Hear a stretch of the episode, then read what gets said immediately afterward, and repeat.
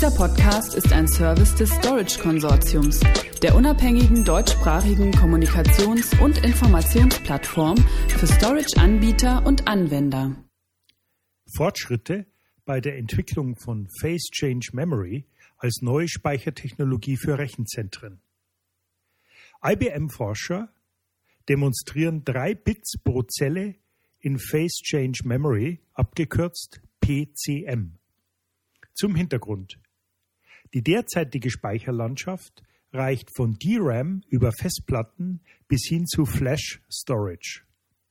Doch in den letzten Jahren hat Phase Change Memory als eine mögliche weitere universelle Speichertechnologie vermehrt Aufmerksamkeit auf sich gezogen, da sie als nicht flüchtiger Speicher eine preislich attraktive Kombination von Lese- und Schreibgeschwindigkeit, Haltbarkeit und Speicherdichte bietet.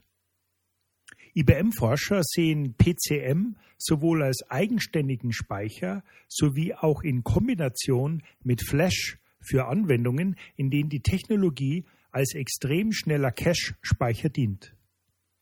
So könnte beispielsweise das Betriebssystem eines Mobiltelefons in PCM gespeichert werden, um ein sekundenschnelles Starten zu ermöglichen. Unternehmen hingegen könnten ihre Datenbanken im PCM speichern, um Abfragen für zeitkritische Online-Applikationen wie zum Beispiel Finanztransaktionen in extrem kurzer Zeit durchzuführen. Mit der zuverlässigen Speicherung und Erhaltung von drei Datenbits pro Zelle haben Wissenschaftler von IBM Research in Rüschlikon bei Zürich nach eigenen Angaben nun einen wichtigen Meilenstein in der Entwicklung des Phasenwechselspeichers Phase Change Memory oder kurz PCM genannt demonstriert.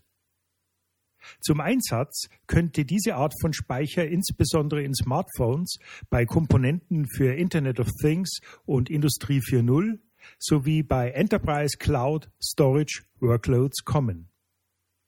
Anlässlich des IEEE International Memory Workshop zeigen IBM-Forscher nun erstmals die Speicherung von drei Bits pro Zelle in einer Anordnung aus 64.000 Zellen und einer Ausdauerbelastung von einer Million Zyklen.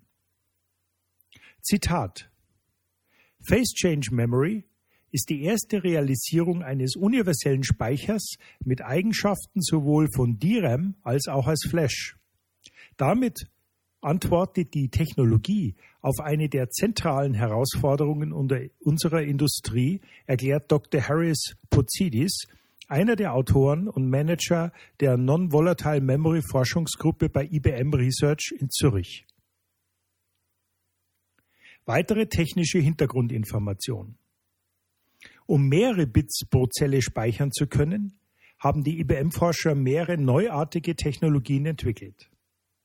Verschiedene Verfahren zur Messung des Zellzustandes, die gegen den sogenannten Drift, also der schleichenden Veränderung der Stabilität der elektrischen Leitfähigkeit von Zellen, immun sind, sowie neue drifttolerante Kodierungs- und Detektionsverfahren. Der Drift verändert die Stabilität. Die neuen Verfahren zur Messung des Zellzustandes erfassen eine physikalische Eigenschaft der PCM-Zelle, die keiner Veränderung im Lauf der Zeit und somit auch keiner Veränderung durch Drift unterliegt. Für zusätzliche Robustheit der in einer Zelle gespeicherten Daten gegenüber Temperaturschwankungen etc. sorgt zudem ein neuartiges Kodierungs- und Detektionsverfahren. Dieses passt die Schwellwerte, die verwendet werden, um die in der Zelle gespeicherte Information zu detektieren, auf adaptive Weise an, sodass sie den Veränderungen aufgrund von Temperaturschwankungen folgen. Somit kann der Zellzustand zuverlässig auch nach Ablauf einer beträchtlichen Zeit nach der Programmierung des Speichers ausgelesen werden. Der Speicher ist damit nicht flüchtig. Die Forscher verwendeten einen experimentellen Multibit-PCM-Chip, der mit einer integrierten Standardleiterplatte verbunden war.